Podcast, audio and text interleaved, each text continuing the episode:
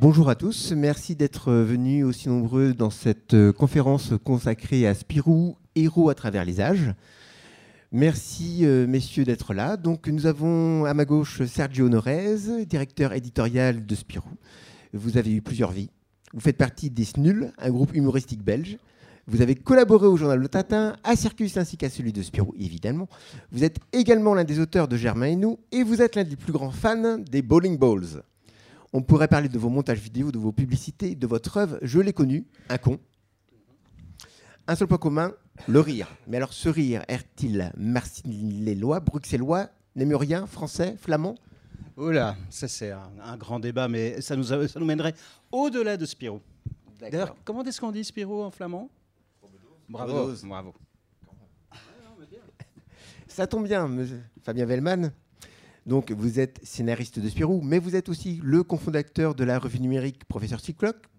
Vous avez fait, entre autres, Seul, Yann, Des lendemains sans nuages, Cette psychopathe, Jolie Ténèbres, Jolie Ténèbres ou le dessin animé Avez-vous déjà vu? Sans oublier d'être un compagnon de longue date du journal de Spirou. Quant à notre dernier auteur, Jean-David Morvan, scénariste prolifique, on pourrait citer donc euh, l'univers de Sillage, l'univers de Luna, Hommes en série, HK, Satyakusa, mais aussi directeur de collection sur Conan le Sumérien, sur la collection Ex Libris de Delcourt. Par contre, pas de publication dans le journal de Spirou, à part Spirou. Ou alors, Ah oui, d'accord. Donc, Spirou, héros à travers les âges, voilà un thème euh, fédérateur. Et durant cette petite heure, on va s'interroger sur le personnage, son univers, le journal et les auteurs qui ont de Spirou fait ce qu'il est aujourd'hui. Alors, j'aurais, moi, je me suis interrogé sur 1938, puisque c'est la, c'est l'année de naissance de Spirou, et je pense qu'il s'est quand même passé quelque chose, puisque c'est aussi en 1938, c'est aussi la naissance de Cabu, Jean Giraud, Kazuo Kuoke, Herman, Pierre Christin, euh, Calvi, Raoul Colvin, Jim Steranko, mais aussi le décès de Elsie Chrysler-Segar, créateur de Popeye et de Pilou Pilou, qui est une des sources du Marsupilami. Donc je me suis demandé un peu ce qui s'est passé, c'était là, cet euh, élan de, de créativité. Mais on va revenir tout de suite à Spirou, puisque est-ce qu'on pourrait rappeler par quels moyens Spirou prend vie Bon, alors ne me regardez pas comme ça, parce que j'étais pas né à l'époque, donc euh, je sais pas exactement.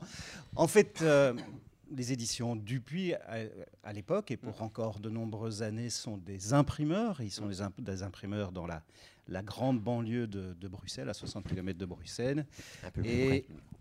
Et à ce titre, euh, Jean Dupuis, qui est imprimeur, a créé, euh, a créé plusieurs euh, organes de presse, les bonnes soirées, qui servaient euh, à égayer les soirées avec des contes édifiants et avec euh, des feuilletons littéraires. Le Moustique, qui était destiné à commenter et, à faire la promotion des émissions de radio puis de télévision. Et puis il s'est dit, il faut faire un hebdomadaire pour la jeunesse. Et donc, à 60 ans, il s'est dit, bah, voilà, on va créer un hebdomadaire pour la jeunesse. On va lui donner un personnage phare. Euh, il ne savait pas encore ce que ça allait être, mais en tout cas, il connaissait certaines de ses valeurs et certaines de ses qualités, qui étaient proches des qualités de la famille, enfin, en tout cas, des valeurs euh, humanistes et chrétiennes de la famille Dupuis. Donc, il s'est dit, voilà, on va faire un personnage comme ça. Je ne sais pas encore comment on va l'appeler. On va peut-être l'appeler, on a retrouvé des notes où il dit, euh, on va appeler la- on va l'appeler Julot. Donc, peut-être que vous auriez été les animateurs des aventures de Julot et Fantasio. j'aurais refusé. Non. Ah bon. et puis, euh, et puis il, voilà, il est tombé sur le nom Spirou, qui est euh, un nom, euh, qui, est, un mot du, patois de la région de Charleroi, là où il était euh, installé. Et Spirou, ça veut dire quelqu'un de curieux, d'éveillé, d'espiègle, un peu à l'image d'un écureuil. D'ailleurs, c'est le nom. On dit euh, ah, c'est un petit Spirou.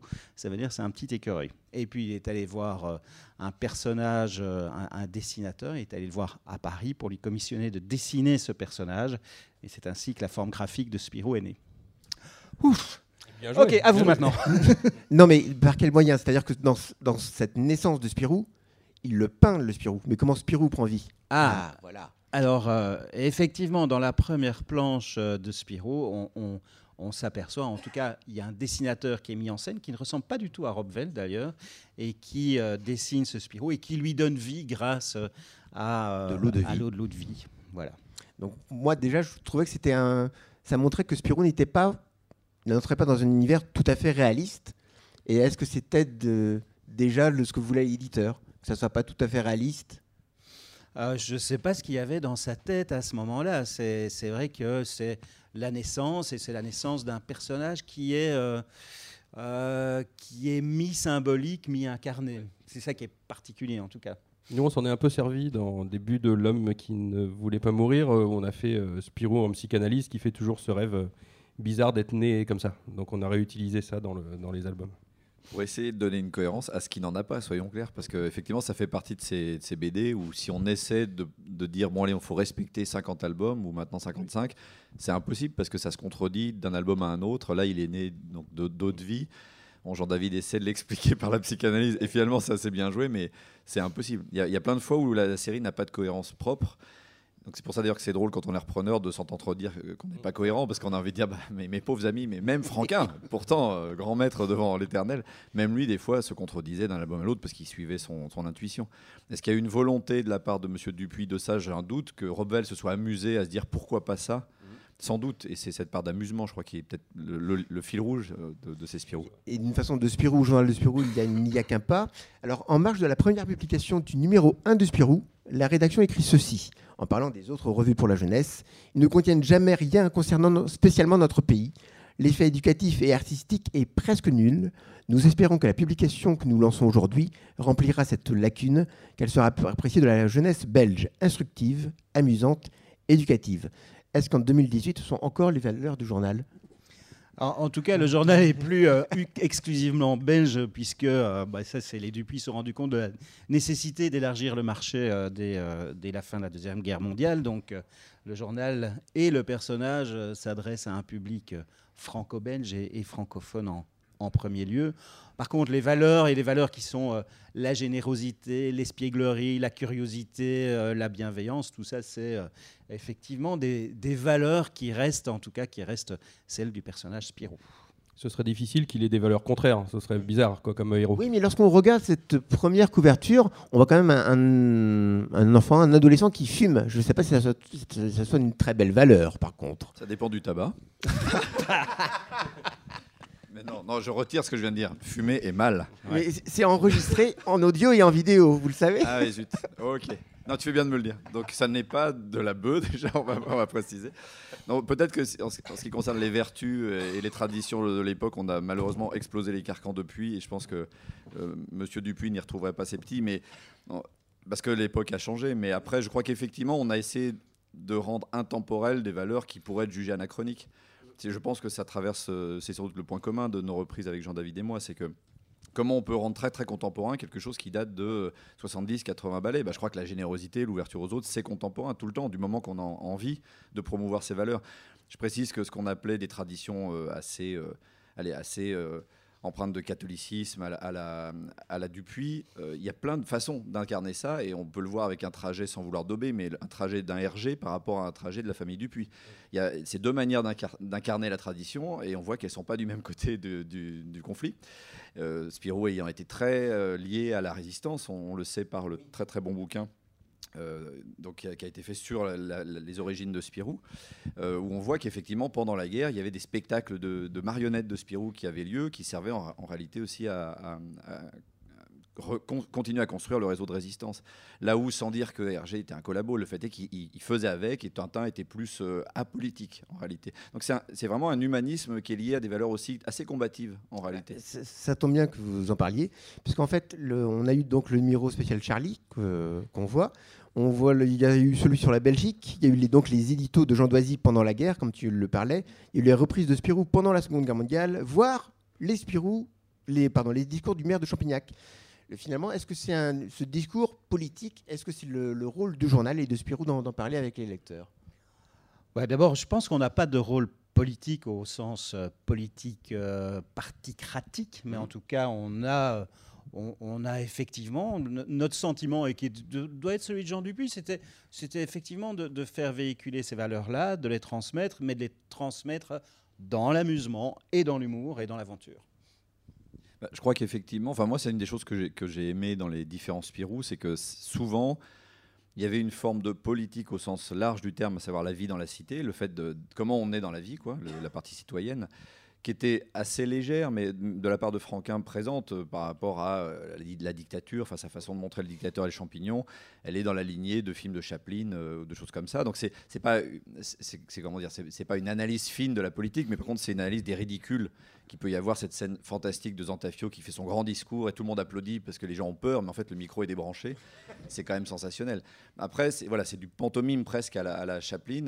Et Fournier a, a aussi, par exemple, rajouté une petite couche en parlant de nucléaire. À une époque qui n'avait pas trop envie de parler des, inconvénients éventuels du nucléaire. Et ça a d'ailleurs été une des choses qui, a été un problème à, un moment donné. Parce qu'il y a eu des remontées de lecteurs qui disaient Mais de quoi il se mêle? C'est un amuseur avant tout. Et or, non, je crois qu'on a pu aborder pour l'écologie aussi, si je, parle de tes albums. Non, mais en, plus, euh, c'est sûr qu'on peut pas euh, vraiment dire qu'on met des messages à l'intérieur des histoires, mais on peut évoquer une, on peut éveiller une curiosité euh, chez les enfants. Je pense que la bande dessinée, c'est un, on n'est a priori jamais forcé à lire une bande dessinée, donc euh, on la prend avec plaisir, on, se plonge dedans. Et a priori, c'est le bon moment quand les gens sont ouverts euh, pour leur faire passer des petites, euh, des petites choses qui vont un peu les éveiller. Puis après, ils auront envie d'aller chercher peut-être un peu plus loin ou pas, mais au moins s'il y a euh, 5% de gens qui se disent ah oui, comme pour Fournier, le nucléaire finalement, qu'est-ce que c'est? On, me le présente d'une manière, mais il y a peut-être d'autres manières de le voir, etc. Après, ils font le chemin eux-mêmes. Mais c'est ça en fait, il faut pas leur dire quoi penser, mais il faut les éveiller à la pensée. Alors cet événement à la pensée, moi je me suis demandé finalement dans ce titre Spirou héros à travers les âges, c'est quoi un héros? Alors ça, c'est passionnant, euh, justement, de se poser la question. Moi, typiquement, c'est- le cœur d'un des albums qui était dans les griffes de la vipère, un de mes meilleurs titres au demeurant. En Euh, vente dans toutes les bonnes librairies, Oh, voilà, dans toutes les bonnes librairies, parce que justement, euh, euh, comment dire, je crois qu'on peut pas raconter une histoire de héros de la même manière que 50 ans avant.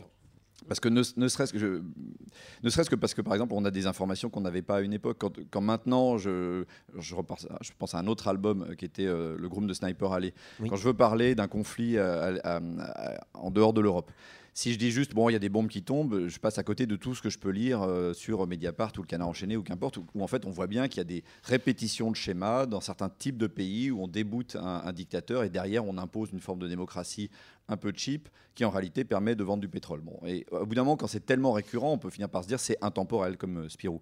Dans le cas de- des griffes de la vipère, on s'est vraiment posé la question avec Johan de dire ben, à l'ère des avocats et des ordinateurs géants, c'est quoi un héros? C'est-à-dire que finalement, est-ce qu'on a encore besoin de quelqu'un qui, passe de, pays en pays en faisant des, tas de folies?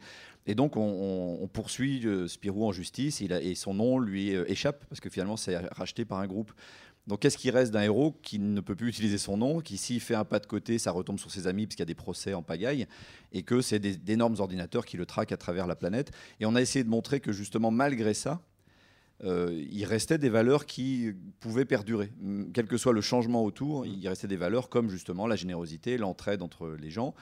Et ce qui est marrant, c'est que ça devait être dans l'air du temps parce qu'on on retrouve à peu près les mêmes schémas euh, dans euh, le film de James Bond qui était sorti euh, à peu près à la même époque, qui était Skyfall, je crois, qui est à mon sens un des meilleurs James Bond depuis longtemps, où on voit un James Bond crevé qui est complètement à côté de la plaque, qui, qui devrait être remplacé par des systèmes de, de localisation euh, par satellite et, et- et par des, des trucs numériques, et en fait qui a, qui a l'air d'être justement devenu démodé et qui en réalité continue à représenter une forme de résistance humaine qui essaie de, de perdurer malgré tout. Mais finalement, c'est ce aussi ce qu'on retrouve de- à travers les différents auteurs, puisque dans le dans le réveil du, du Z, le- on voit que Spirou et Fantasio sont à côté de l'ennemi. Dans le dans aux sources du Z, il réécrit son histoire.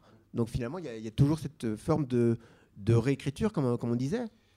En fait, euh, un, des, un des trucs avec Spirou, il faut toujours à la fois euh, essayer de se référer à l'univers d'avant, parce que c'est intéressant, parce qu'on a tous été fans de ça et que c'est bien, et en même temps, il faut être contemporain, donc il faut, il faut vraiment trouver le moyen pour euh, mélanger les deux. Et d'ailleurs, dans ce, dans, dans- dans ce dernier album, euh, je, dois le dire aujourd'hui, dans notre dernier album, le tome 50, il manque une phrase. Et que j'avais écrite et, qui a disparu. et en fait, ça, c'était la dernière phrase de Fantasio, était mais c'est pas grave ce qui nous arrive, parce que ça se finit sur un imbroglio un peu bizarre. C'est un Spirou ancien qui arrive dans le présent et tout ça.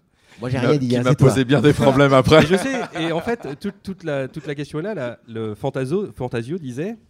euh, si, euh, mais en fait, c'est pas grave parce qu'on a qu'à retourner dans le passé et on recrée la, on recrée la situation d'avant. Mais Yann l'a enlevé dans les dialogues et donc ça ressemblait à un piège pour toi, mais c'était pas un piège en fait. Oh, Venant d'Yann, ça peut tout à fait être un ouais, piège, ça mais peut ça- être un je piège sais que c'est taquin. Et donc la phrase est partie. Mais euh, et voilà. Et donc euh, ça c'est vachement intéressant de jouer avec euh, plusieurs choses. Après la limite entre un, un héros et un, et un mec qui a un problème psychologique, c'est aussi un peu, c'est toujours un peu limite. Moi je, je vois tout quand même Spirou comme un mec qui qui veut absolument aider les gens, même quand les gens ils leur demandent rien. Donc des fois c'est un peu gênant quoi pour les gens. euh, un il- type qui veut les aider absolument. Bah, la, la preuve, c'est que dans la dernière euh, façon de montrer Spirou, finalement, il devient super groom. Donc, il, Oui, modernise sa façon d'être. Le, dans, les, dans les héritiers, il va carré- carrément capturer un, un animal mythique. Le, il, y a, il y a quand même, un- il a quand même un petit problème psychologique. Mais c'est pour ça qu'on l'aime. Bah, c'est comme Batman, s'il n'avait pas une grosse névrose, euh, on n'aurait pas envie de voir ses aventures. Dans- dans- justement, l'année prochaine, c'est les 80 ans de Batman. Oui, qui d'ailleurs euh, est un tout petit peu plus jeune que Spirou. Donc on, leur, on lui laisse une, une petite, allez, une petite avance quand même, parce qu'ils ont beaucoup d'argent, mais en vrai, on est, on est né avant lui. Voilà. Alors, au cours de ses existences, il y a quand même eu neuf auteurs ou duos d'auteurs qui ont façonné Spirou. Il y a son univers qui a, qui a évolué. Donc, il y a, il y a diverses habitations, il a eu diverses voitures, le- donc du- de la plus simple au plus luxueux. Et donc, dans ce cas-là, comment envisager l'univers de Spirou lorsqu'on l'a entre les mains? Bah, c'est ce qu'on attendait tous.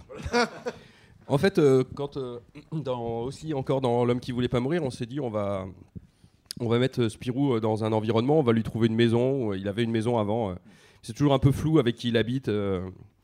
ça- reste un peu flou. Donc, et donc, on- comme j'habite à Reims, c'est que juste à côté de chez moi, il y a, il y a une petite ville qui est la ville de naissance d'Uderzo. En fait, avec Rosé Louise, qui est un grand fan d'Uderzo, on a été prendre des photos de la ville d'Uderzo et on l'a fait habiter euh, dans la ville d'Uderzo. Donc c'était une sorte de truc un peu, un peu euh, métaphysique comme ça de, de, de Spirou qui habitait chez, chez Astérix. Parce que, en fait, on a, c'est, la chance qu'on a en, en bossant chez Dupuis, c'est qu'en gros, euh, la, la plupart du temps, enfin, je, je pense qu'on a dit aux repreneurs, bah, inspirez-vous des albums et puis faites ça quand même un peu à votre sauce, avec somme toute une forme de carte blanche. Là où c'est plus compliqué, c'est pas tant vis-à-vis de Dupuis que vis-à-vis des lecteurs et de leurs réactions.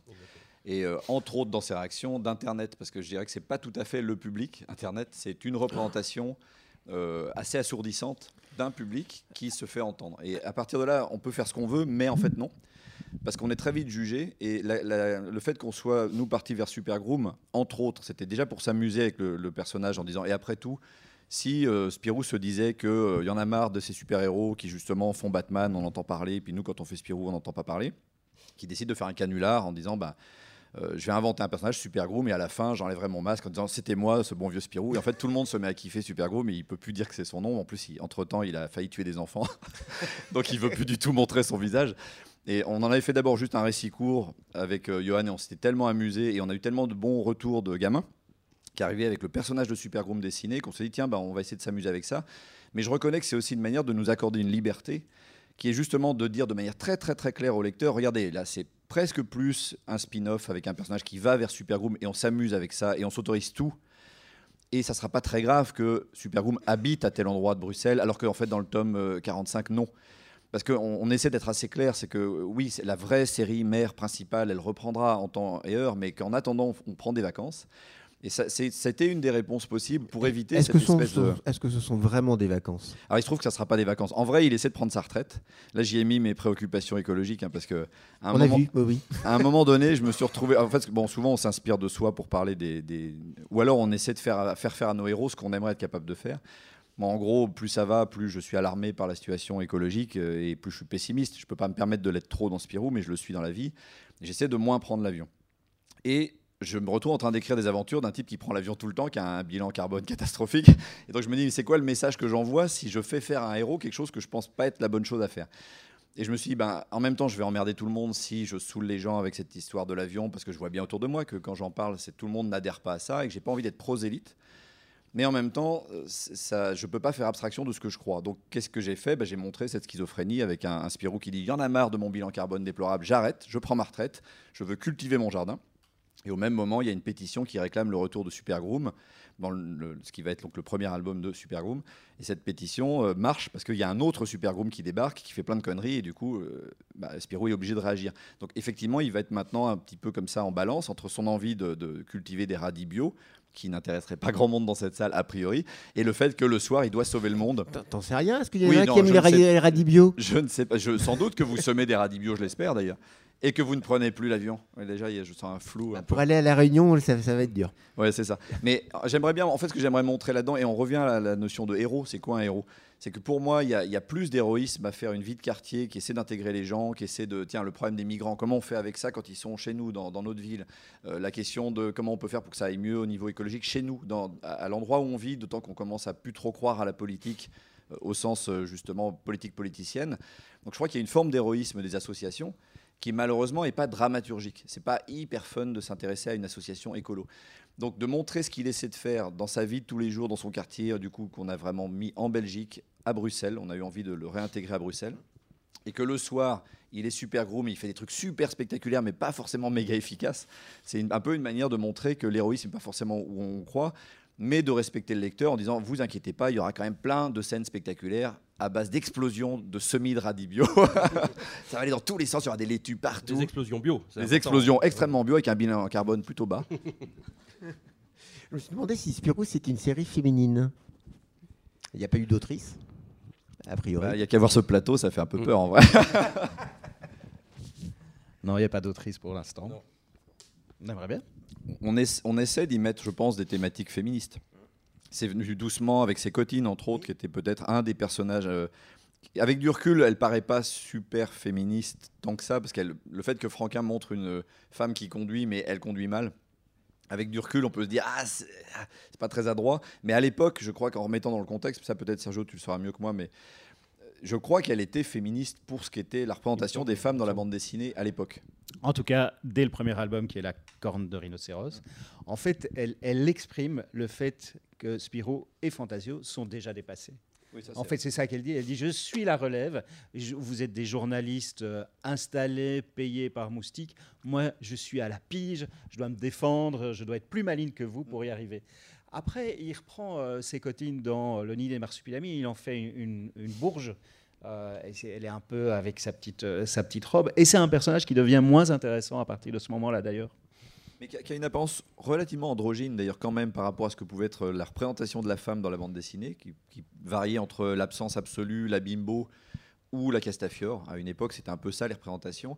Le fait qu'elle soit un peu garçonne, c'était aussi un petit quelque chose de, de plus. Et je crois qu'on a eu envie d'utiliser ce personnage à un moment ou un autre dans, dans nos reprises parce qu'elle est quand même hyper attachante. En essayant de, de lui enlever ce côté peau de glu que, que dit son nom, hein, ses cotines c'est de la colle. Un peu moins chiante peut-être, et un peu en avance sur les héros, des fois Benet. Je crois que ça c'est quand même assez mais alors, qui dit héros dit aventure, mais par contre, pas ou peu de- d'aventures sentimentales. Luna Fatale, Aurorea, ses cotines Fantasio se marient. À 73 ans, tu, vous l'avez dit, Jean- Jean-David, il a, euh, à 73 ans, il embrasse ses cotines. Ouais. Voilà. Il était temps. Voilà. à 30, il refait sa vie avec l'amoureuse du comte de Champignac.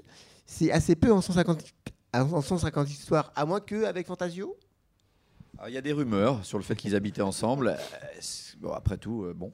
En même temps, il y a plein de choses qu'on l'a jamais vu faire. euh, Heureusement, c'est plus ou moins intéressant, on va dire. Donc, euh, donc bon, peut-être qu'il s'est passé des choses entre les cases, on ne sait pas. Avec les- la série des one shot, donc une aventure de Spirou Fantasio part, euh, dont est issu entre autres le Émile Bravo, maintenant bien connu, ou le, le euh, Yann Schwartz, le, soit le journal d'ingénu, soit Groom Vert de Gris.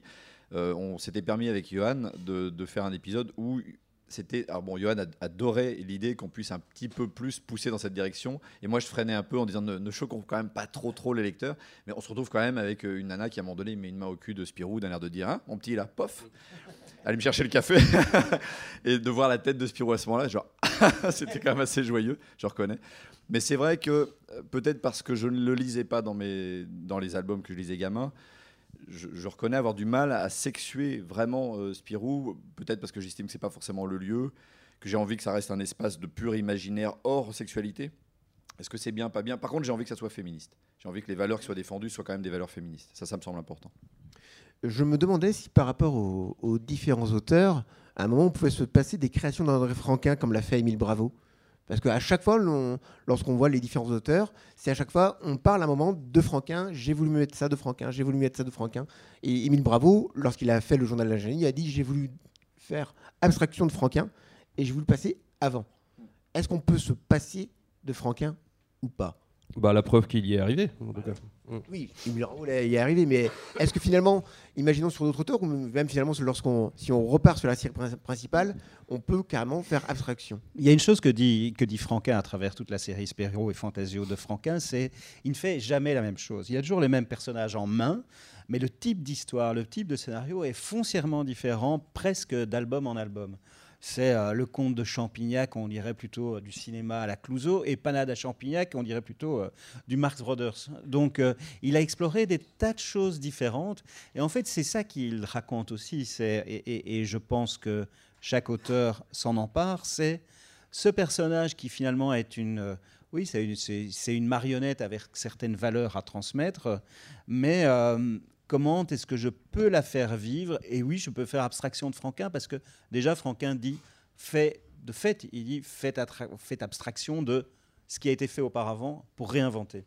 Je pense que c'est tout le problème des euh, reprises et des gens qui ont lu Spirou quand ils étaient enfants parce que Franquin a jamais fait un seul album et les autres après n'ont jamais fait d'album nostalgique. Mais par contre, les lecteurs, ils ont, et ceux des forums dont tu parlais tout à l'heure, ils ont de la nostalgie. Et en fait, du coup, quand on fait un Spirou contemporain comme Franquin faisait son Spirou contemporain, bah nous, on, a l'impression, euh, les, gens qui l'ont lu il y a longtemps ont l'impression qu'on trahit parce que c'est contemporain. Mais Franquin, il a fait des albums contemporains aussi. Et donc, en fait, tout le, tout le souci est là. Nous, euh, on a fait dire à Champignac que cool une fois, ça a été une, déferlante. Mais comment as-tu pu Je sais, on a été dingue. Quand je pense à toutes les horreurs qu'il y a dans le monde et tu en rajoutes. Et voilà, donc il y, a vraiment ce côté-là où euh, il y, a une surveillance, mais c'est vrai qu'on on donne sans doute trop d'importance au forum parce que c'est aussi des gens qui parlent entre eux et puis euh, ils s'amusent entre eux, ils disent des trucs. Mais nous, c'est vrai que comme c'est public, on va les lire. Et puis, ça, des fois, c'est un peu dur. Et puis, et puis voilà. Il faut pas les lire. Moi, je les, là, je les ai lus pour la conférence. C'est Mais en même temps, comme je, comme je disais, en fait, il y a toujours un, truc euh, qui reste. Et finalement, à, travers ça, on, voit un peu l'âge des gens, à quel moment ils ont lu Spirou, et, et particulièrement Tom et Jerry, parce que je suis allé voir l'expo euh, Spirou qui est très jolie. Et euh, y a, je, vais vous lire. Euh, je, ne sais pas quelle est la personne qui a fait, qui a fait, les, qui a fait les textes, mais c'est quand même c'est assez marquant de notre Spirou à nous avec Rosé Louis. Donc après Tom et Jean-Ry, c'est le tandem Morvan-Munira qui s'y colle. Le graphisme change, l'ordinateur est passé par là. Le style apporte au personnage des silhouettes plus allongées, plus fragiles et moins dynamiques.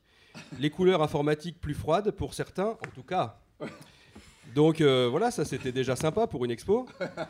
Et, euh, Alors, si, si J'ai assez hâte de voir ce qui est écrit sur moi. Attends, parce que toi, au début du tien, non, c'est pas mal. Et alors, au début de, du, du tien, c'est marqué après trois albums. Bon, déjà, c'est quatre, mais c'est vrai que ça a été compliqué pour nous parce qu'on a été viré deux fois, dont une fois au premier album. Mais avant même qu'il paraisse d'ailleurs. Avant même qu'il paraisse, il a failli être pilonné, c'était intéressant. Mais on rentrera pas dans tous ces détails. Donc après trois albums, on se rend compte qu'il faut retrouver l'âme de Spirou. Merci, c'est vraiment gentil. Euh, bah oui, oui, tout à fait. On, va le prendre bien. Donc c'est marrant, c'est intéressant. le, problème qu'il y a autour de Franquin, c'est pas un problème dans l'absolu, c'est que c'était un génie. Bon, on est donc face à une statue du commandeur, c'est qu'à un moment donné, passer derrière un génie, par définition, on sera dans l'ombre d'eux.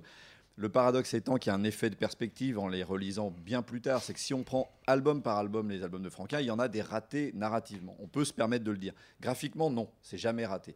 Mais du coup, l'effet de perspective fait qu'on va dire tous les albums étaient bons, ce qui n'est pas vraiment le cas. D'ailleurs, lui-même se battait avec. Des fois, il poussait le truc en disant Bon, j'ai une idée, je mets deux pages. Et puis d'autres fois, il se faisait aider par quelqu'un, mais il était en lutte. Avec oui, Greg, il pas forcément pensé comme des albums. Mais non, on veut dire Panada Champignac, ça a été fait dans la douleur. C'était un peu sa manière de dire Maintenant, j'arrête. Donc finalement, oui, c'est un génie, mais par exemple, je le trouve plus cohérent sur Gaston. Alors que sur Spirou, il a fait comme il pouvait, il devait pisser de la copie, si je peux me permettre, avec un, avec un talent de fou. Donc nous, au résultat des courses, on doit se battre un peu avec ça. Je rejoins le fait que je, cite Delporte qui, qui, avait dit ça de manière très, il est à côté de toi, voilà, bah, très, euh, très futé. Il avait dit l'âge d'or de la bande dessinée, c'est celui qu'on avait quand on lisait ses premiers albums. Et donc tout est dit, c'est qu'effectivement, on, ne pourra jamais le retrouver. Donc il y a plein de fois où je, disais à mes lecteurs, mais je suis vraiment désolé de vous le dire, mais Franquin est mort, et je suis moins bon que Franquin. Lisez autre chose. Mais justement, donc. Mais t'es plus vivant. Mais je suis plus vivant. Et il y a une expo qui dit qu'enfin j'ai compris les merdes qui ont été faites avant moi. Donc je suis futé quand même. Je peux pas me retirer ça. Mais il y a une chose qu'on peut dire, c'est que derrière Franquin, il y avait Greg Roba, JDM, Will Roba, donc il y avait quand même aussi toute une équipe qui donnait des idées, aussi à travers le, rédacteur en chef de, de Spirou de l'époque, qui était génial, qui était génial, qui, était Delporte. Alors je me demandais si finalement il y avait encore cette émulation, on trouvait encore cette émulation dans le journal de Spirou avec vous je- moi, je trouve ça important qu'il y ait un lien entre le journal de Spirou et, et le, et le personnage. Mm. C'est pour ça que je suis content de voir en plus qu'il y a une rédactrice en chef qui débarque. On parlait de, de la faible place euh, des femmes dans la bande dessinée. Bon, ça, ça change, hein. mais c'est la première rédactrice en chef de Spirou, donc on ne désespère pas que quand elle m'aura viré, il y a une femme qui s'occupe de la série Spirou. Mais je trouve important, je trouve par exemple que ce qui est intéressant dans ce que fait Florence, Florence Mixel pour pas la nommer, euh, c'est qu'elle essaie de renouer avec des séminaires d'auteurs qui justement recréent un esprit qui a jamais exactement existé. Moi, je sais que quand je fantasmais de, bosser pour le journal de Spirou, euh, jeune adulte, adolescent jeune adulte, je me représentais ça comme la rédaction euh, qu'on voit dans Gaston. C'est-à-dire un lieu un peu étonnant où les gens arrivent avec des planches, on voit des fois Franquin, des fois Spirou. Ah, c'est normal, c'est la créature et le créateur ensemble. Bon. Et moi, je me disais, c'est ça la rédaction, et je faisais des rêves dessus. Quoi. Je m'imaginais en train d'arriver dans la rédaction. Et puis un jour, j'ai compris que ça avait jamais complètement existé, que c'était une recréation mentale, comme l'atelier Mastodonte après. Oui, ça n'existe pas, hein, au passage, l'atelier Mastodonte, je suis désolé de vous l'apprendre. Et du coup, c'est une récréation mentale parce qu'il y avait une ambiance au sein du journal, qui n'est pas toujours évidente à obtenir s'il n'y a justement pas une envie de faire participer les, les- les gens. Dans le cas de Florence, un des premiers trucs qu'elle a fait que j'ai trouvé chouette, bon déjà elle connaît très bien le journal, puisqu'elle a, elle a bossé dedans très longtemps, euh, c'est qu'elle a fait un séminaire des auteurs. Ce que j'avais fait avec Thierry Tinlot à mon arrivée. Ouais, Thierry le faisait. ouais. Thierry le faisait. Et moi, ce, ce truc-là, je trouve important parce que c'est justement une manière de faire une connexion que les lecteurs ne verront pas forcément, mais que nous, on ressent en tant qu'auteur. Et un des trucs dans, dans la reprise euh, éminemment plus réussi qu'après après donc ce, triste tandem, si j'en crois l'exposition. Moi aussi, je rajoute. Non, tu peux les croire. Voilà. Mais un des trucs qu'on voulait D'ailleurs, qu'est-ce faire- que vous avez fait de l'âme de Spirou Vraiment, il faut nous la rendre maintenant. un des trucs qu'on voulait faire, c'était de réintégrer Spirou dans la rédaction, de dire c'est le, le représentant du magazine. Et ça, c'est quelque chose que j'aimerais bien garder dans Super Groom, c'est que, ben, en fait, en, en- en me moquant un peu aussi, en faisant un parallèle avec des trucs à la, à la Superman et- ou Spider-Man, c'est que il est journaliste de jour, euh, timide, à la rédaction de Spirou, et le soir, il, il sauve la planète. Bah, ça sera un peu pour montrer, regardez, oui, on n'est pas dupe, on fait un peu à la manière des comics, sachant, soit en passant, qu'on veut pas que ça soit que comics, mais simplement renouvelé. Mais pour moi, le lien avec la rédaction, il est super important. Quand même, c'est émotionnel quand on va dans un festival et qu'il y a un groom géant, un Spirou géant gonflable, ridicule, mais qu'on adore, quoi. Bah, c'est de se dire, il est là, quoi. Ça continue à vivre aussi parce que le, le magazine existe. Et d'ailleurs, le, le personnage a été créé pour le magazine. C'est quand même, euh, c'est un cas unique en Europe.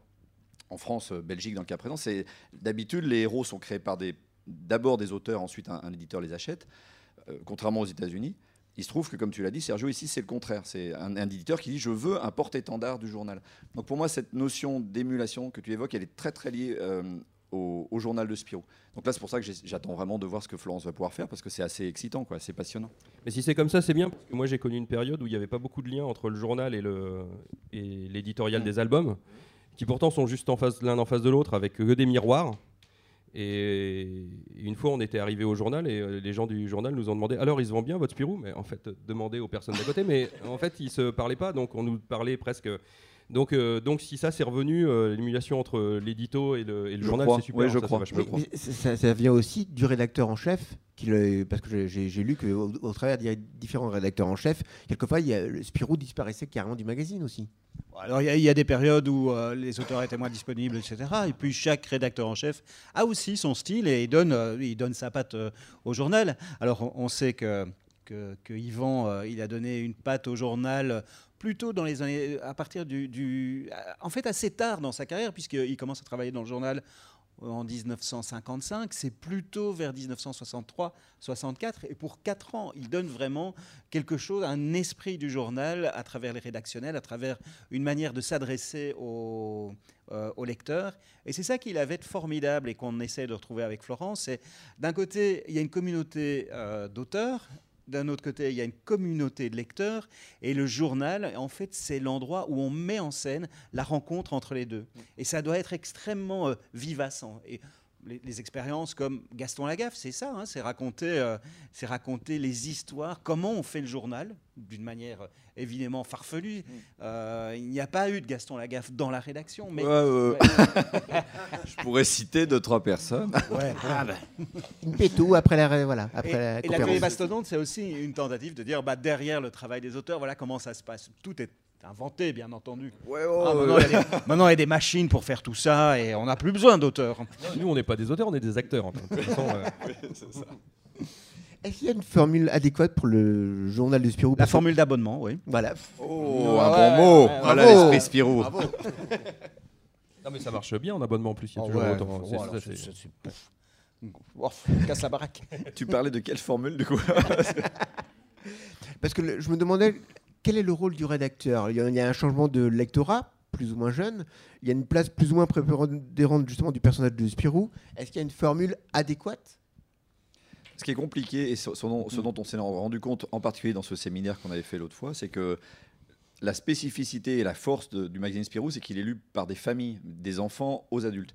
Ce qui est compliqué, c'est de trouver un équilibre de ça. Parce qu'il y a l'adulte qui va dire Ah, quand même, j'aimais bien quand il y avait telle série, euh, Yoko Tsuno qui revient, ça me rappelle mon enfance. Le gamin va lire ou pas Yoko Tsuno, mais va préférer euh, Dad ou Seul, une excellente série que je vends au passage assez peu cher. Euh, voilà, ou, le, bah, le Zorglub que peut faire Mulera. Enfin bon, cha- chacun va y trouver sa, sa sauce. Au passage, d'ailleurs, c'est ce qui fait que l'âge d'or du magazine, elle est, en réalité, ça existe même pour quelqu'un qui a aimé le magazine, ça n'existe pas vraiment. Quand on relit des vieux magazines Spirou de l'époque qu'on a soi-disant aimé, on se rappelle qu'il y avait pas mal de trucs pas terribles dedans et qu'on a juste retenu les Ah très bon, très bons trucs. Je ne citerai personne. Mais je veux dire, c'est- c'est c'est comme un, un panier à map. On s'est abonné, on a des trucs qu'on n'aime pas. Il y a aussi des navets qu'on va pas cuire. Et puis à côté, il y a des trucs super frais.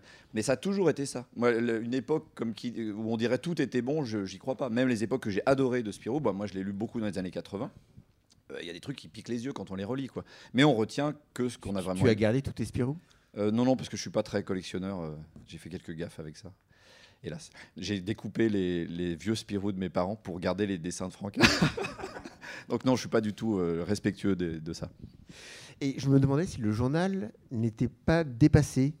Comment être connecté au, au lecteur? Puisque eux-mêmes sont sollicités de part et d'autre, ou même sont souvent sur les, sur les smartphones, sur les tablettes. Comment faire pour, le, pour les garder Puisque c'est un journal papier. Bah, le papier, ça fonctionne toujours. hein. Oui, on est d'accord. Parce que je peux te le passer, je peux le passer euh, à, mes- à mes, à mes camarades. Le truc, c'est effectivement passer le journal, et peut-être le mot le plus important, c'est euh, la transmission. Et comme euh, le dit Fabien, quand on a euh, 60 ans, on peut être fan de Bugdani parce qu'on a commencé euh, à lire et à être excité euh, par Bugdani, par Yoko Tsuno. Quand on a 40 Ou alors ans. parce qu'on est gâteux. Ouais, moi aussi, ouais, moi aussi. Il y a des fans de Bugdani. À 40, Ah, voilà, il aime bien. À 40 ans, on, on est tombé dans Donjons et, et- et Dragons, puis euh, donc on, on va aimer retrouver euh, du Lewis. Euh, plus tard, c'est une génération qui, qui a aimé Titeuf, donc quand quand il y a du Nob ou qu'il y a du Thébault, bah, c'est- voilà. En fait, c'est une espèce de millefeuille de transmission, et on, le- on le voit assez bien. hein. c'est que euh, le journal est acheté en majorité par des adultes, pour le transmettre et pour transmettre euh, l'idée de la bonne bande dessinée de qualité franco-belge aux enfants. Mais oui. Voilà. Et c'est vraiment C'est ça, c'est la nous. transmission. c'est le- regardez, c'est le bon goût. Ah, mais Ah bah, ouais, bah, voilà. Assurément. Ce grand silence glacial qui s'est abattu. comment on peut par- Maman, comment on peut partir de la salle sans vexer personne? On, on va vexer, on Je va vais quand même cacher mes chaussettes Décathlon. Dans les interviews que j'ai lues derrière les auteurs, les auteurs parlent de chiffre de vente, de vouloir récupérer du lectorat, des films, du parc. Et pourquoi la bande dessinée ce n'est- n'est-elle maintenant que chiffres et attractions Mais ouais Non, non, maintenant la vraie réponse. Vite, vite, les gars, trouvez quelque chose. Fina- Finalement, sur le, que ce soit le, vous, Velman, avec Johan, ou vous, mieux, mieux, avec le. Non, mais la. BD, euh, c'est un, c'est un, c'est quand même un média qui coûte pas cher euh, à faire pour euh, les auteurs et à payer pour les éditeurs. Et, euh, et qui permet justement de faire des parcs et des choses comme ça. Mais la BD, c'est la base, c'est la base même de, tout le système. On le voit aux États-Unis, c'est la même chose. je, je voudrais pas être méchant, mais je suis pas très fan des films de Marvel. Mais je les préfère quand même aux films de Spirou. Mais bon, au-delà de ça, sans BD, il n'y a pas de film de Spirou. Je ne sais pas si c'est bien ou pas, mais ça c'est une autre question. Mais, euh, mais sorti de là, la, la BD, ce qui est bien, c'est que justement, c'est un espace euh, de liberté où, euh, effectivement, avec Spirou, c'est un peu plus compliqué de faire exactement ce qu'on veut, mais quand même, on nous donne une liberté. Et, après, c'est ça qui peut créer d'autres, euh, qui peut aller sur d'autres supports. Donc, euh, on, on commencera jamais par faire un parc euh, d'un personnage ou d'un univers qui n'existe pas. Moi, je pense que c'est le, bon début. Après, ce qui peut peut-être, alors je ne sais pas exactement les interviews dont tu parles, mais ce qui pourrait justifier, moi par exemple, je parle de chiffres concernant Spirou, c'est qu'il y a quand même une attente de l'éditeur derrière. Si je propose une, BD que j'ai inventée vraiment complètement avec un dessinateur, bon bah on, va espérer que ça marche, bien entendu, parce que c'est notre bébé, on a envie que, mais on peut jamais assurer euh, quoi que ce soit. Dans le cas de Spirou, je dis pas qu'il y a une obligation de résultat, mais quand même on nous demande que la reprise soit pas un fiasco. Donc on- bien sûr qu'on a un œil sur les chiffres qui, ne serait-ce que de se dire, est-ce que ce qu'on a proposé là, comment ça a été perçu par les libraires, perçu par les grandes chaînes Cultura, Fnac, comment c'est perçu par les, les lecteurs? C'est très compliqué de se faire un retour de ça, parce que des fois, un truc va être très vendu, mais ça ne veut pas dire que les gens l'ont aimé. C'est peut-être celui d'après qui va moins bien se vendre, et en fait, ça veut dire que celui qui est bien vendu n'a pas, pas plu. Et on est obligé de le savoir, parce que, bah, ne serait-ce que pour se dire, est-ce qu'on est dans les clous? Parce que c'est une reprise. Finalement, moi, je compare une reprise à quelque chose de, pour le coup, qui, est plus proche de la politique politicienne on est censé vendre à un public que ça va plaire aux gens euh, d'extrême euh, gauche et des hauts centristes. On sait bien qu'un homme politique, il essaie de ficeler ça à un moment donné, ça tient ce que ça peut le temps des élections, puis après il déçoit tout le monde. Mais en, BD, quand on nous dit reprenez Spirou, et ça doit plaire aux gens qui l'ont aimé quand ils ont lu Franquin à 12 ans, et un gamin qui lit du manga, on est dans le, même euh, problème de grand écart facial, un peu douloureux du coup. Euh, où on fait comme on peut, et les chiffres de vente sont un peu une manière de, réagir à ça. Très clairement, dans la réflexion sur Supergroup, il y a aussi une réflexion là-dessus. C'est de dire, on a, on a tenté de préserver les deux publics, les gamins et les aficionados de la première heure.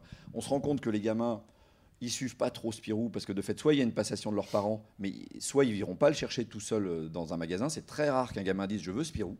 Éventuellement le petit Spirou, pourquoi pas, mais plutôt Naruto, plutôt voilà, ou, ou d'autres séries. Bon bref. Donc et avec Supergroom, c'est comme si on disait bon bah là, vous savez quoi, on va pendant un temps s'adresser aux enfants parce que ça fait 80 ans que cette série existe. C'est le plus vieil exemple d'une série encore existante. Donc on a une journal. Oui, et avec le journal, on a une responsabilité que ça perdure, y compris en prenant des risques, y compris en fâchant un public qui n'aura pas envie de lire Supergroom. D'où l'intérêt d'en faire presque un, spin-off. C'est une manière de dire gentiment aux, aficionados de la première heure. Vous savez quoi? Je pense que ça va pas vous plaire. C'est un peu comme du comics, c'est un peu comme du manga, vous allez sans doute détester. Mais là, on tente un truc vis-à-vis des enfants qui seront le lectorat de demain. Alors, on échoue, on réussit, ça, l'avenir le dira. Il y a un vrai risque, moi je trouve plus intéressant, que des ventes qui sont bonnes, mais tout est dans le mais. C'est-à-dire, on sent que c'est des ventes qui vont se, aller se tasser. Il y, aura moins d'excitation dans les librairies. On va dire, ah tiens, le, c'est le dernier Spirou. Bah oui, mais j'ai pas envie de faire une reprise pour qu'on se dise ah c'est le dernier Spirou. Faut qu'il y ait une excitation, ou alors faut passer la main. Pourquoi pas mais alors Et puis euh, juste euh, deux secondes, mais le Spirou, ça n'a jamais été non plus la meilleure vente euh, de Dupuis, mais comme ça a été le. Mais c'est mythique. Et en plus, c'est. Euh, et moi, quand j'ai travaillé avec plusieurs personnes chez Dupuis, parce que j'ai une sorte de. Pendant qu'on a fait nos albums pendant 4 ans de succession de personnes, comme ça on avait à peine les temps de les connaître qu'ils étaient déjà repartis, mais ils avaient tous un point de vue sur les choses. Mais surtout, ils ont quand même tous, et malgré tous les problèmes qu'on a pu avoir, mais ils ont, ils ont toujours tous conscience que Spirou, c'est quand même l'âme de Dupuis. Donc c'est en ça que c'est important. C'est-à-dire, c'est pas juste. Euh, les ventes, évidemment, c'est important, mais euh, ce personnage-là, qui, vendait, je sais pas, dix fois moins ou plus que Lucky Luke, mais c'est quand même quelque chose qui est hyper important pour les éditions Dupuis. Euh, et donc, et donc, il y a forcément une pression là-dessus. Et, cette pression-là, c'est celle-là qui est difficile à gérer parce que on a le droit de faire ce qu'on veut, mais en même temps, on essaye de ne pas choquer. Donc, nous, on a fait par exemple le Spirou manga avec un copain japonais qui est là, d'ailleurs à Saint-Malo cette année. Mais et on avait fait ce Spirou manga. C'était intéressant parce qu'il euh, avait été publié dans le, dans le soir. Euh, et euh, dans le journal, donc un journal belge. Et en fait, le, le, rédacteur, du, soir me disait c'est incroyable en fait. Il y a un âge moyen qui est 27 ans. C'est-à-dire les gens qui ont moins de 27 ans et qui nous écrivent trouvent ça génial. Les gens qui ont plus de 27 ans trouvent ça à chier. Et c'était intéressant. Il a 27 ans. Ouais, il avait fait une moyenne, journaliste, je pense. C'est étonnant ça. Et, donc, euh, je pense qu'avec avec Supergroom, c'est un peu la même idée. Du coup, c'était intéressant et c'était la même. Euh, Thierry Tinlot nous avait dit, qui était l'ancien rédac chef, il nous avait dit il faut qu'on aille toucher les enfants. Ça fait 14 ans, je crois, quand nous on a commencé, qu'il n'y avait pas eu d'album. Et il faut qu'on redonne un nom à Spirou, qu'on reconnaisse le personnage, et il faut qu'on aille chercher les enfants. Et, et ça et ça n'a pas marché. Donc si vous, vous y arrivez, c'est vachement bien. Honnêtement, c'est pas gagné. Mais euh, pour, justement évoquer cette, cette, complexité, le premier album qu'on avait fait, donc le 51, euh, Alerte aux Orcons, on nous avait dit en gros les, le, retour était pas mauvais, en disant bon c'est bon, vous avez euh, quelque chose qui était très correct. Qui, vous avez trouvé l'âme hein. qui était, On a retrouvé l'âme, parce qu'elle avait quand même, je voudrais pas le dire, mais elle était un peu perdue avant, je sais pas ce qui s'est passé. à cause des couleurs informatiques, je pense. Et, du, côté un, peu, et du côté un peu voilà. et du côté un peu figé du dessin. voilà, euh, et, des gens nous avaient dit euh, mais vous avez un peu un balai dans le voilà. allez, lâchez-vous un peu. Nous on dit OK, on se lâche, la face cachée du face cachée du Z, le groom garou, euh, Spirou mute sur la lune. Ok, retour en face. Oh ouais, oh, quand on a dit se lâcher. mais les gamins ont aimé. Alors oui, l'album il n'est pas parfait, c'est pas la question, mais on s'était permis de s'amuser vraiment en disant bah ouais, si on peut se lâcher, on se lâche. Donc c'est sur la Lune, à l'ébime, il se transforme en, Groom-Garou, parce que c'est rigolo de dire Groom-Garou, enfin c'est aussi con que ça presque. Et on voulait faire une référence au, côté cauchemarant de Franquin. Bizarrement, il y avait une parenté, c'était que Franquin dessinait des monstres. on s'est dit, là, on va faire un monstre, mais c'est Spirou, et on va montrer qu'en plus, c'est un peu un bad boy quand même. Et la volée de bois vert, elle venait des gardiens du temple. Mais ça nous a un peu traumatisés. Des soi-disant gardiens du temple. Oui, mais en même temps, ils ont raison. Enfin, comment dire, ils ont raison. Ils ont le droit de penser ça. Moi, je peux pas leur en vouloir de pas aimer. Simplement, ça nous a traumatisés parce qu'on s'est dit merde, on va les perdre. Mm. Sauf qu'on on, se rendait pas compte qu'on pouvait gagner les enfants, mais on s'est dit on va, on voyait ce qu'on perdait, on voyait pas ce qu'on gagnait. Et du coup, ben, oh, on, a vite rectifié le tir, on a fait une série assez respectueuse, peut-être trop respectueuse, d'où l'intérêt effectivement de changer de paradigme en disant bon, Super Groom, ça, ne vous plaira pas, les gens qui n'ont pas aimé euh, la face cachée du Z. Par contre, que, va en penser un gamin? Moi, je pense que ça peut les intéresser. On change le chapitrage, on essaie de mettre plus d'action, on essaie de s'amuser d'une autre manière. Dire que ça va marcher, j'en sais rien, mais c'est excitant. Et si déjà nous, on, est excité à le faire, il y a des chances que ça soit quelque chose qu'on peut, communiquer. Actuellement, on s'amuse énormément avec Johan, ça nous redonne une deuxième jeunesse, en fait. Mais alors, finalement, lorsqu'on, lorsque les éditions du Puy vous disent euh, c'est bon, vous avez, vous avez euh, Spirou, vous, avez le, contrat, c'est quelle est la pression finalement sur, les épaules? Parce que est-ce que c'est le youhou, j'ai Spirou, je suis content? Ou le sinon, qu'est-ce que je vais faire avec ça? Déjà, on va dans des restaurants de luxe, euh, on claque tout, on s'achète une Porsche, parce que bon, les contrats sont quand même mirifiques, quoi. tu, as peut-être un, contre. Non, là, au niveau pognon, je peux pas dire ça. C'était bien, hein, franchement. je peux pas. Euh, ah, ça a dû changer après. Alors. Nous, on n'avait pas l'âme, mais on avait le pognon. Hein. ah putain, mais comme je préférais cette époque. ah, mais je suis trop bête, moi. Non, mais c'est sûr que la pression, elle doit être là, hein, parce que, euh, parce que bah, comme, comme l'a dit Jean-David, c'est vrai qu'on se sent investi de ce personnage. C'est notre personnage à nous, presque, c'est malheureux à dire, mais c'est presque plus à nous qu'aux auteurs. Alors, on, si euh, s'il n'y avait pas d'auteur, évidemment, ces deux marionnettes que sont Spiro et Fantasio resteraient sur une table là-bas et ne seraient pas incarnées. Donc, on a besoin des auteurs pour euh, rentrer à l'intérieur, pour les faire vivre, etc. Mais on scrute quand même attentivement ce qui, ce qui s'y passe. Donc, euh, on, est toujours attentif à Spiro et Fantasio. En fait, c'est bien sûr qu'il y a une pression, parce qu'on veut pas, contrairement à ce qu'on pourrait laisser entendre, on ne veut pas faire n'importe quoi. Ah mais, mais, il faut oublier cette pression parce que sinon, de fait, on écrit avec un balai dans le. Enfin, c'est ce que je disais tout à l'heure. Donc il faut arriver à faire comme si de rien n'était. Il faut trouver du plaisir à l'écriture. D'où l'intérêt de faire abstraction de certaines critiques trop virulentes. Mais après, je pense que les gens qui font ça ne pensent pas toujours au fait qu'ils sont lus par les auteurs. Des fois oui, mais des fois non, la plupart du temps. Et que nous, on est, en fait, on est sensible à une critique. Si quelqu'un dit non, mais ce truc, ils se sont complètement plantés, on part du principe qu'on a en face de nous quelqu'un de, raisonnable, rationnel, qui, qui a des bonnes raisons de le penser. Des fois, c'est le cas. Et donc, il faut arriver à entendre les critiques, à les intégrer, sauf qu'il y en a un millier qui sont différentes. Quelqu'un va dire j'adore le Groom-Garou, l'autre je le déteste, comment tu. Bon. Et après, à y trouver du plaisir. Et euh, tant qu'on y trouve du plaisir, on peut continuer. À un moment donné, je crois qu'on estime que justement, on est en train de se dire oh là là, c'est. Je vais y aller comme je vais au turbin. Euh, non, ça va pas. Et d'où l'intérêt de, de, ménager des espaces de créativité. Et je trouve que Dupuis joue le jeu parce qu'en prenant un risque comme Super Groom, c'est une manière de prouver qu'ils ont encore, justement, 80 balais après, une envie de faire vivre le personnage. Moi, je trouve ça génial. Ça. c'est chouette. Pour les aventures de Spirou, par, quelle est la règle? Il n'y a, pas de, a pas de règle, ou en tout cas les règles sont, sont les mêmes. Alors historiquement, et c'est comme ça que ça a été euh, fabriqué, il y a une série mère, et donc euh, du, premier album, euh, qui n'est pas tout à fait le premier Spirou non plus, puisque le premier album est un album de Franquin, donc c'est déjà le troisième auteur, euh, c'est un peu particulier. Et puis il y a toute une suite d'auteurs jusqu'à aujourd'hui, où on est dans la cinquantaine. Pourtant, en fait, on s'est rendu compte que quand on, quand on a fait le Spirou vu par Yann et Schwartz, par exemple, ou celui d'Émile Bravo, ben, en fait, c'était une vision de Spirou, mais qui n'était pas vraiment différente. Et c'est ça qui nous a amené aussi à faire Super Room, c'est qu'en fait, à chaque fois, il y a le Spirou 2. Il y a, le, Spirou euh, de Morvan et Menuera, comme il y a eu le Spirou de Franquin, comme il y a le Spirou de Fournier, comme il y a celui aujourd'hui de Johan Evelman, comme il y a celui aujourd'hui de Yann et Schwartz. Et d'ailleurs, en fait, on a entamé toute une réflexion et une réflexion de catalogue là-dessus en disant on va probablement faire sauter cette aberrante euh, numérotation qui va du numéro 1 à 50 pour dire ben, Morvan et Munuera, euh, il y en a 4, ça va du tome 1 au tome 4. Ce qui me semble tout à fait logique dans une politique où ces personnages, Spirou et Fantasio, n'existent pas sans auteur. Donc en fait, chaque Spirou est un Spirou 2. Mais il y avait au, début, dans les premiers euh, one-shots, enfin appelons ça comme ça, les Spirou part, il y avait un peu plus de liberté, dans le sens où, par exemple, revenir dans les années 30 et montrer une naissance possible de Spirou n'était a priori pas compatible avec la série mère. Donc il y avait cet excès-là de liberté, utilisable ou pas. Le Spirou qu'on avait fait avec Johan était, somme toute, un Spirou qui aurait pu s'intégrer dans la série. Mais bon, il se trouve que voilà, on, démarrait, on n'avait peut-être pas suffisamment euh, la possibilité de réfléchir à tout ce que ça aurait pu être, ou, pas la bonne idée qu'a eu Émile de dire tiens, bah, c'est ça que je c'est de ça que je vais m'emparer. Mais peut-être qu'effectivement maintenant, en particulier avec un truc comme Supergoom, on, on est en train de, un, petit peu brouiller les choses, dans le sens aussi d'ailleurs peut-être négatif. À une époque, on nous a reproché qu'il y ait trop de Spirou, euh, des one-shots, la série principale, des mangas, etc.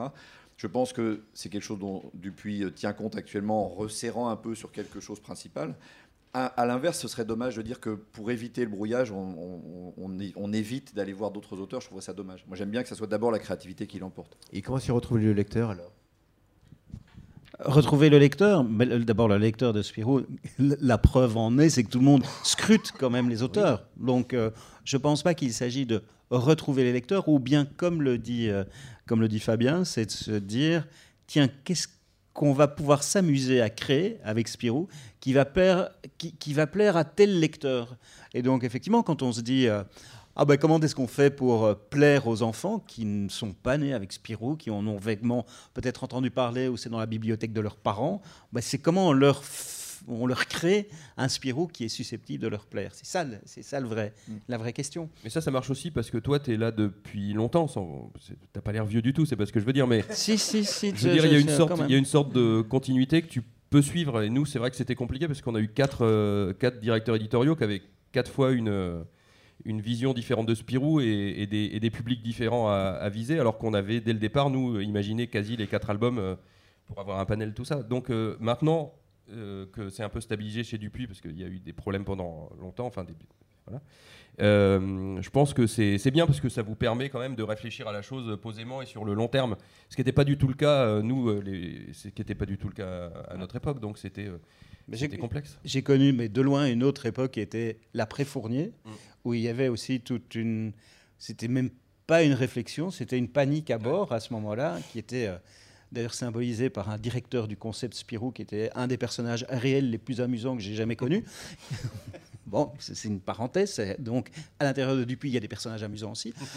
Mais il y avait une arrogance. Enfin, c'est pas une forme d'arrogance, mais il y avait euh, cette, euh, cette croyance que l'éditeur, puisque c'est son personnage, sait mieux quoi en faire qu'un auteur. Ce qui n'est pas vrai Et donc, il ne faut pas arrêter de, dialoguer, de se dire comment on peut faire. Euh, dire, OK, on, va ensemble vers quelque chose, on peut se tromper, on peut se tromper ensemble, et ça, c'est vraiment le plus important. Et pour rendre à César ce qui est à César, avec du recul et après avoir essayé, je vois à quel point Tom et Jean-Ry ont fait un travail de fou. Parce qu'ils ont réussi à l'époque, alors qu'ils n'étaient pas attendus, et que justement il y avait un grand flou artistique sur qui va reprendre la série. On pensait à Chaland, on pensait à Covin, on pensait à eux. Et ils ont réussi pour le coup ce grand écart entre euh, public âgé et enfant. Et c'est eux qui ont poussé les ventes au plus loin, beaucoup plus loin que Franquin, euh, en réalité. En, plus, ils ont créé le petit Spirou. Donc moi, sur le moment, ça me paraissait... Euh, je dis, bah, ça a l'air facile, ils le font.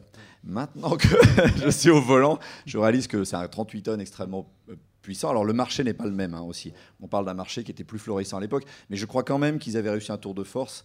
On peut leur rendre grâce là-dessus, qu'ils ont été très très forts. Il y a quand même une, connexion entre les, la série de, One Shot, parce que le, lorsque Jean-David, tu as pris les, commandes, à ce moment-là, il y avait Fabien Vellman qui, prenait le, premier One Shot, et en fait, il y a eu une espèce de connexion.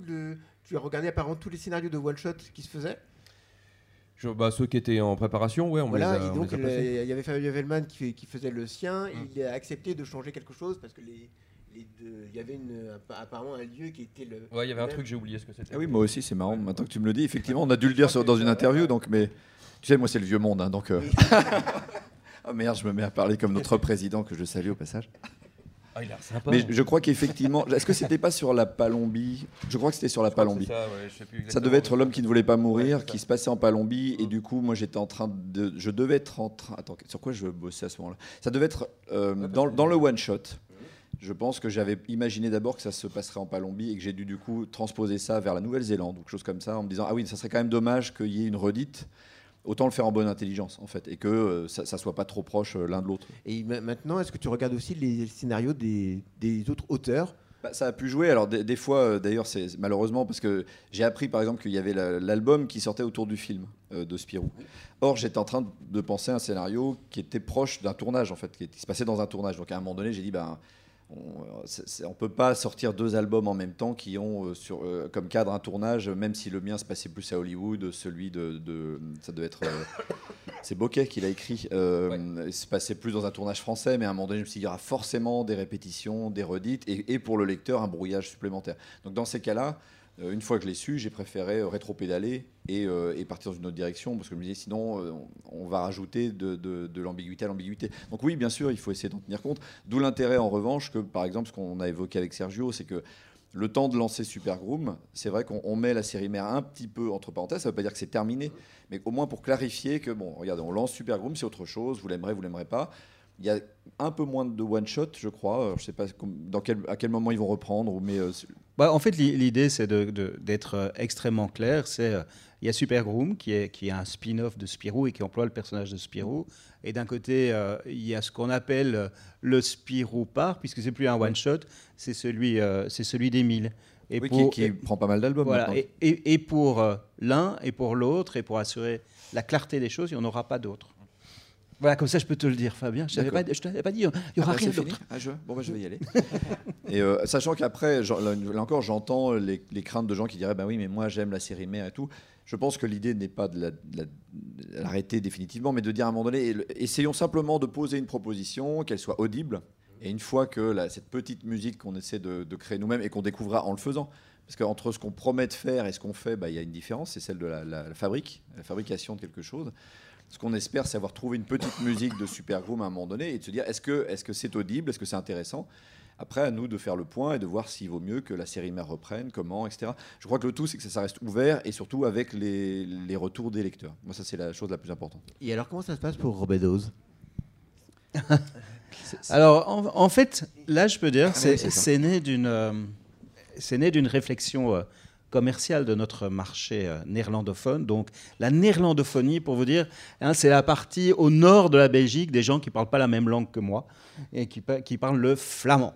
Voilà, ça n'a rien à voir. Alors un jour, je vous ferai un cours euh, sur euh, parce que bon, bah, à Bruxelles, on parle en majorité français, mais c'est la capitale, la capitale des Flamands. Enfin, c'est tout est très compliqué à comprendre. Bon, bref, voilà. J'ai essayé de, de, voir, je me suis dit ça a l'air trop compliqué pour moi. Bref, en fait, le marché flamand, qui était habitué à vendre du Spirou, qui s'appelle Robe douce, voilà, c'est ce nom-là, nous dit bah, le journal n'existe plus depuis 2004 euh, et donc on voit que les ventes et la notoriété du Spirou flamand est en baisse. Euh, il faut qu'on fasse quelque chose. Et puis on a réfléchi, mais en fait il y a une différence culturelle fondamentale dans la bande dessinée du nord et du sud du pays. C'est pas les mêmes auteurs, c'est pas le même genre de graphisme, euh, c'est très populaire, c'est beaucoup moins cher aussi, c'est des albums qui coûtent 6 euh, euros. Et donc on s'est dit, ben, on va tenter quelque chose, on va prendre des, euh, des, auteurs qui sont purement flamands, qui vont raconter une histoire qui soit susceptible de plaire au, public flamand. Et donc on va construire, euh, on va construire un album. Et c'est une tentative de le faire. Et pour l'instant, c'est le Spirou, c'est le Robe douce de nos amis flamands. On a fait la même chose avec un auteur hollandais. C'est une histoire de Spirou qui se passe à Rotterdam avec un auteur hollandais. Et, notre, et notre, éditeur allemand s'est dit, eh bien, on va faire la même chose. Et donc, euh, ils ont choisi euh, un auteur euh, allemand. Ils n'étaient pas emballés par le journal d'un ingénu? Si. Gag. On peut couper? Si, si. Ça, c'est leur propre passé, leur propre fantôme. Mais donc, euh, le, ça s'appelle Spirou à Berlin, donc forcément, c'est une thématique allemande. En 2021, c'est ça? Oui, il est sorti euh, cette année-ci. d'accord. Il est sorti. Non, mais en, France? Ben, En France, on ne sait pas, parce que pour l'instant, en fait, c'est destiné au public allemand, et donc on verra s'il y a une traction euh, pour le public francophone qui est assez Il a l'air assez joli, en tout cas. Ouais, il, Est, il est très bien. Ouais. Mais donc voilà. Et alors ils étaient très heureux parce que d'une vente habituel d'un Spiro, d'un Spiro traduit. Ils, ont, il y a, en un an, ce voilà, c'est pas des ventes énormes, hein, c'est 6 000 exemplaires. Là, ils en ont fait 25 000 exemplaires. Donc voilà. Ah, bravo. C'est une manière juste c'est une manière créative, en fait, de susciter la notoriété du personnage sur un marché qu'on est en train de perdre. Donc, euh, il y a de la création et il y a de la vraie création parce qu'il y a eu la même confiance vis-à-vis d'un auteur. C'est de lui dire voilà, voilà, voilà, le personnage, tu le connais, tu, es, euh, tu en es amoureux, tu connais les valeurs, laisse-le nous aussi propre que quand on te l'a donné, mais fais quelque ah, chose. Ah, pardon, désolé, je ne savais pas ça. tu me l'aurais dit plus tôt. On est parti trop tôt de la réunion. donc voilà. Donc voilà, c'est à, ça que ça, correspond à cette volonté éditoriale, hein, puisque comme éditeur, on est toujours entre, entre l'œuvre de création et la rencontre avec un public, mais là, c'est un, public et un marché particulier. Dernièrement, donc, il y a eu un événement, Spirou, ou plus exactement le journal de Spirou, il euh, l'honneur de l'ONU, et je me suis demandé pourquoi c'était le Spirou d'Émile Bravo qu'on montrait. Euh, il n'y a pas eu. Est-ce qu'il y a eu une vraie réflexion sur celui d'Émile? J'ai l'impression euh, que c'était lié au fait que c'était pendant la Deuxième Guerre mondiale et que, l'ONU, euh, voilà, c'est né à ce moment-là. Je, crois que ça a été un des facteurs importants. C'est un, un, des facteurs importants. C'est un groupe, pas un facteur. Ah. Deuxième bon mot de la soirée. Bravo voilà, il faut... J'ai hésité, hésité, la première fois, mais la deuxième, j'ai pas faut très vite que j'en place un. ouais, là, là 1-0. Hein. Ouais, j'avais 2-2-0, là, mais il faut que je vite vite un gag, un gag. Laisse tomber, tu ne seras pas payé.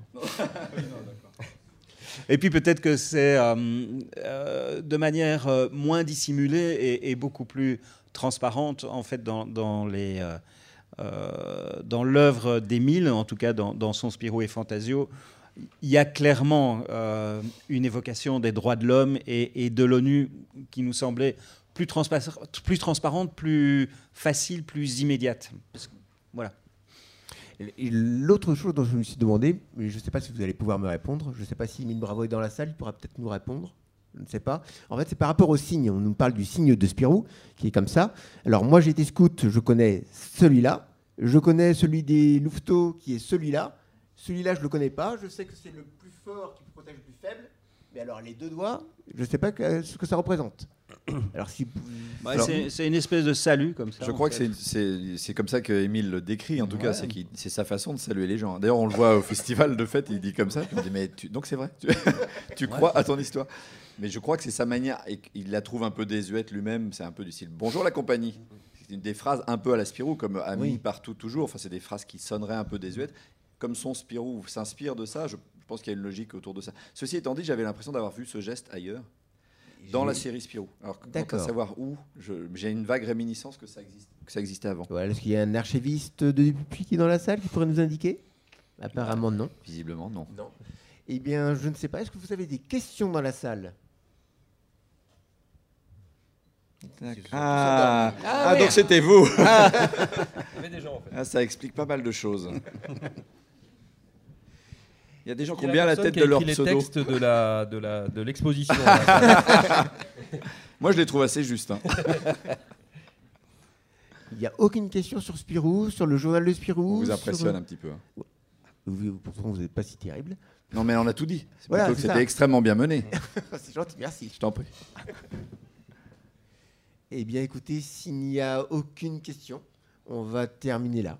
Eh ben, super. À eh moins que vous ayez un dernier mot à, à nous dire le... Non, non, moi je dirais, je dirais quand même que oui, en fait, oui, finalement.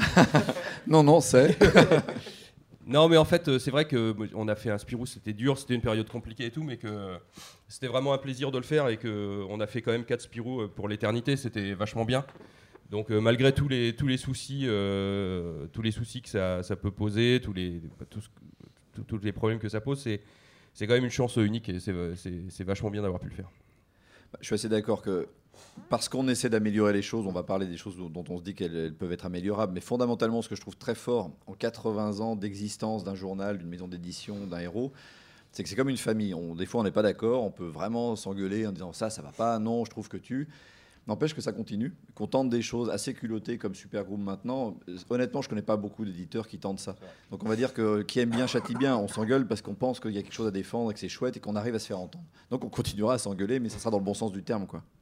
Alors, si on, si est-ce qu'on pouvait résumer les différentes parutions Donc, on a un Spirou, on a un Spirou Perrine Bravo, on a la série des one-shots qui vont s'arrêter. C'est ça? Alors non, elle s'arrête pas. Ah, donc, euh, donc voilà, de manière très clairement, il y a Super Groom aujourd'hui. Voilà. Il y a le Spirou d'Émile Bravo, dont le deuxième tome sera constitué de quatre volumes. Mmh. En, tout, ça fait euh, plus de 300, 330 pages, 332 si je me rappelle bien. Euh, les one-shots sont mis, les, les Spirou vus par sont mis entre parenthèses. Et puis, il y a le journal Spirou qui continue évidemment à vivre. Avec plein d'animations à l'intérieur et d'ailleurs d'autres auteurs qui reprennent le temps d'une case ou le temps d'une page. ah, il y a toujours, il y a toujours des hommages à Spiro et Fantasio et c'est vrai qu'il y a dix ans, quand, quand, quand, je suis arrivé chez Dupuis, un peu plus de dix ans, euh, tout le monde, tout, plein d'auteurs me disaient euh, et des auteurs qui n'étaient pas proches de Dupuis, mais même euh, ah ouais ouais Spiro, quoi le journal ça existe toujours? Euh, j'étais confronté à ça il y, a, dix ans et donc on a créé avec Frédéric Nifle, qui était rédacteur en chef à l'époque, on a créé une rubrique qui s'appelait la Galerie des illustres, en fait qui nous permet de demander à des auteurs qui ont connu Spiro et Fantasio mais qui se disaient bah ça existe plus, journal, je sais pas où il est, mais de faire une page dans le journal et de devenir des auteurs du journal. Et soit en passant, pour rendre hommage aussi à ce qu'est le, magazine, euh, je fantasmais sur ce que c'était. C'est là que j'ai débuté. Il se trouve que c'était avec Thierry Tinlot et Benoît Fripia mais qu'il y a un espace ah de oui, avec une série, le, le Cowboy. C'était Bob le Cowboy, ça c'était après. ça, c'est quand on m'a demandé de faire la pire BD du monde. Et bizarrement, c'est à moi qu'ils ont demandé de le faire. Et tu as réussi. Et j'ai réussi. Et c'est ça le pire, c'est qu'ils avaient raison. Mais euh, qu'il y a un espace de créativité pour un jeune artiste débutant, ce qui était mon cas, qui n'avait pas de formation, qui, qui, a voulu apprendre sur le tas, c'était quand même assez exceptionnel. Et que ce soit du tout public. Il, reste, en gros, il reste fluide glacial. Euh, et puis Spirou, il peut-être encore. Hein, mais ça, c'est, ça fait partie pour moi de l'ADN de ce qu'est aussi le magazine Spirou, c'est de donner de la chance à des jeunes auteurs. C'est formateur de faire des histoires courtes. Il n'y a pas beaucoup d'endroits pour les faire. Donc, abonnez-vous. Malheureux si vous n'êtes pas encore abonné, abonnez-vous. non, et puis, et, puis Jean-David parlait de, de la période qui a été lourde pour, euh, pour son dessinateur euh, José Luis Munuera et, et pour lui-même.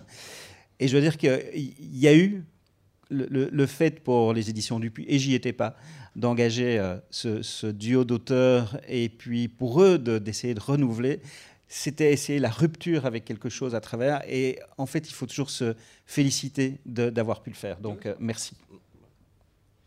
je, te remercierai après. Il n'y a pas de souci. Et eh bien, écoutez, merci d'être venu aussi. Et puis merci à vous de, de nous avoir. Merci de vos questions. Super pertinent.